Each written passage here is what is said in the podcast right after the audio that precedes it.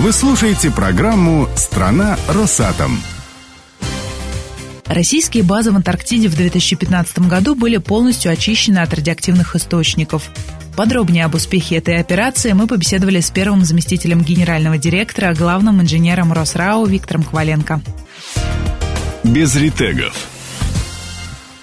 Виктор Николаевич Ретегом был объявлен бой, и, насколько я понимаю, битва сейчас выиграна. А почему вообще была поставлена такая задача ликвидировать все ретеги? Когда распался Советский Союз, очень много вопросов возникало по бесхозности ретегов, которые на побережье северном у нас, по дальневосточным рубежам, и на Балтике были, и на севере были эти ретеги. Они представляли действительно определенную опасность с точки зрения радиационной безопасности, потом антитеррористической деятельности, потому что можно использовать этот источник как грязную бомбу спокойно. Можно по незнанию просто облучиться. Радиацию же не ощущаешь, а она естественно, есть. И были случаи, когда люди действительно, не зная, подходили, ломали, получали определенные дозовые нагрузки, но было принято решение, чтобы поставить альтернативные источники на маяки, а эти радиоизотопные источники убрать. Эта работа была организована, опять же, при содействии международных доноров. Эти ретеги были собраны, и все они были складированы на Дальрау. Специально было сделано хранилище, а что оно из себя представляет?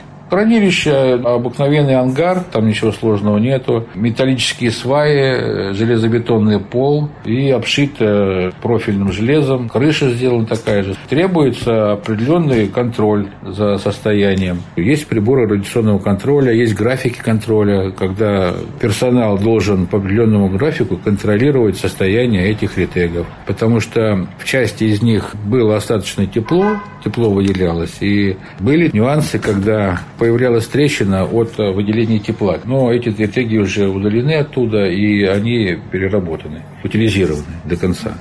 Основная задача Дали Рау в чем заключалась? принять эти ретеги, обеспечить их хранение. Кстати говоря, принадлежность этих ретегов была не Дальрао, а Минобороны, но хранились на Дальрао. Мы обеспечивали физическую защиту и радиационную безопасность. В рамках программы утилизации ретегов за счет финансовых средств, доноров и частично и наших, эти ретеги были перевезены в центральную часть России. Здесь они были разобраны, и остатки этих ретегов переданы на маяк для окончательного захоронения. Виктор Николаевич, сегодня у Росрао наверняка есть другие масштабные проекты на перспективу. У нас на Камчатке есть реакторные отсеки, которые были сформированы именно там, на Камчатке, в северо-западном центре утилизации подводных лодок. И вот эти вот реакторные отсеки будет необходимо до 2020 года перевести в Приморский край, в бухту Разбойник, для последующей утилизации, для удаления вырезки реакторного отсека и размещения на этой площадке. Это очень важная и ответственная операция, потенциально опасная со многих точек зрения. Кроме того, там есть плавучая база, техническая база, которая тоже выведена из эксплуатации. Ее тоже придется перемещать из Камчатки в Приморский край. Именно вот для этих целей тоже. Какие-то новые технологии будут применяться для этих задач? Естественно, вот в таком состоянии, в котором находятся сейчас блоки, они просто на буксирах переводиться не могут. Необходимы специальные средства для того, чтобы их переместить. Плавучие средства прежде всего. Но здесь какая ситуация? Здесь мы очень тесно связаны со своим заказчиком, с госкорпорацией «Росатом». Они, по большому счету, тоже являются главным центром принятия решения, какой технологию применить. Они заказывают эту технику, хотя есть мнение, что часть функций по заказу этой техники они передадут нам. Что очевидно для нас, что должно быть специально создано какое-то плавучее средство в виде или боржи, или дока, плавучего, для того, чтобы можно было поднять с воды эти трехотсечные блоки, поставить их на плавучее средство и переместить в Приморский край. Есть другой вариант. Можно арендовать у иностранцев специальные плавучие средства. Это тоже вариант, и он применялся и для транспортировки атомных подводных лодок целиком. Но здесь сейчас важно считать деньги. Во что выльются вот эти вот операции.